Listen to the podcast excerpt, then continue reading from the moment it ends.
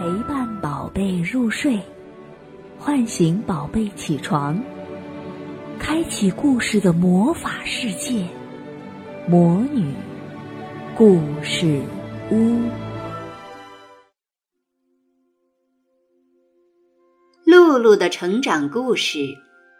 露露住在朋友家，同学苏菲邀请露露去他家里住一晚。露露一进苏菲的房间，就被一口漂亮的大鱼缸和满屋子的毛绒玩具吸引住了。她兴奋地大叫起来：“哇，你的房间好棒啊！这些都是爸爸送给我的。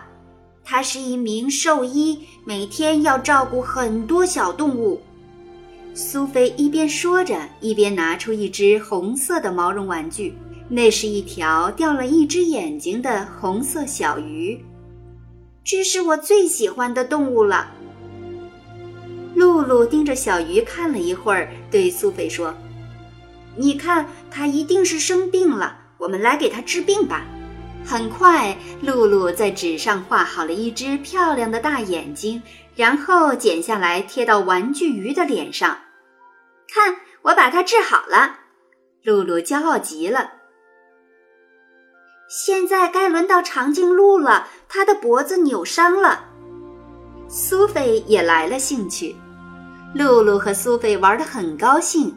他们用卫生纸把长颈鹿的脖子包扎好，紧接着又迫不及待地给小浣熊、绒猴以及蜗牛看病。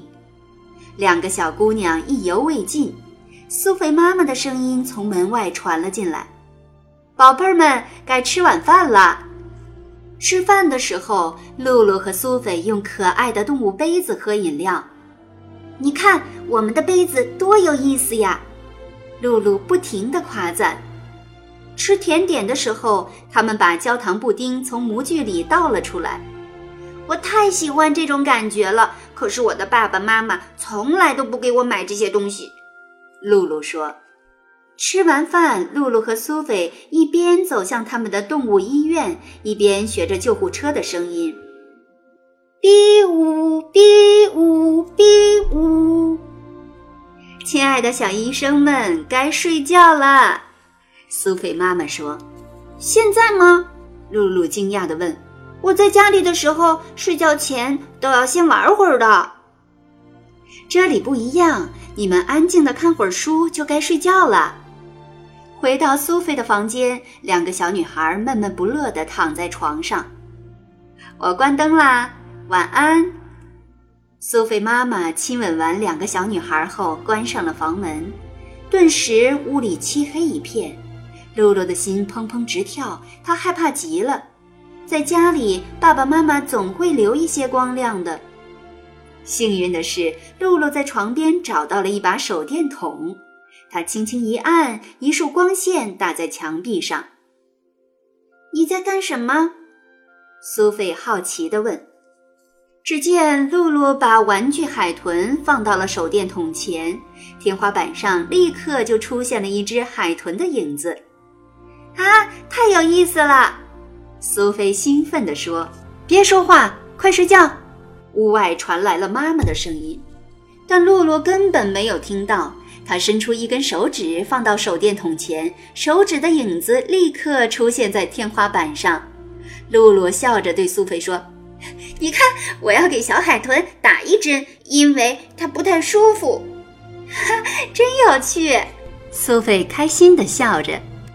这时门开了，苏菲爸爸走了进来。“嘘，该睡觉了。”苏菲爸爸说完，并没有马上离开。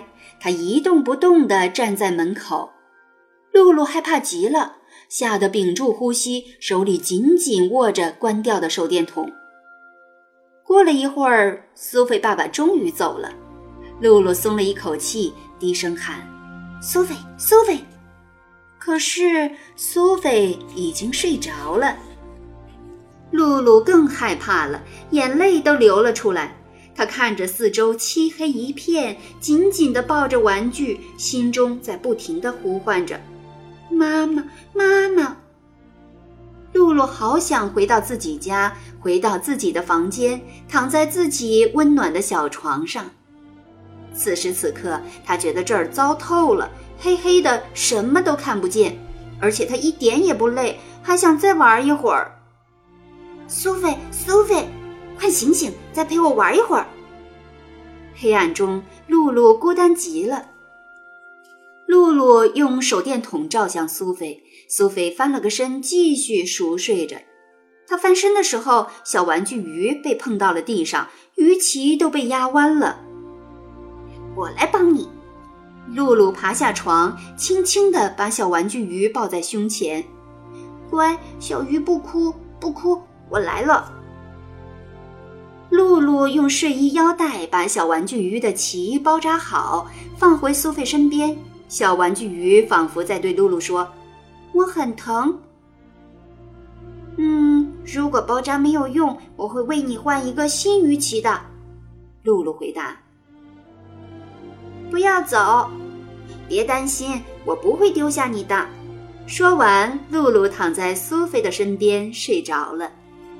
第二天一早，露露和苏菲同时睁开了眼睛，看到身边的露露，苏菲惊讶地问：“露露，你怎么会在我的床上？”“嗯，昨天晚上你的小鱼掉到地上受了伤，我把它治好了，然后就一直在这里陪着它。”露露调皮地笑着说：“女士，别忘了，我可是个兽医，不论白天还是黑夜。”亲爱的小宝贝们，今天的故事就讲到这儿了。想听更多的好故事，欢迎你在微信公众号上搜索“魔女故事屋”，加关注来和我们做朋友。这里有更多的好故事等着你哦。我们下期再见。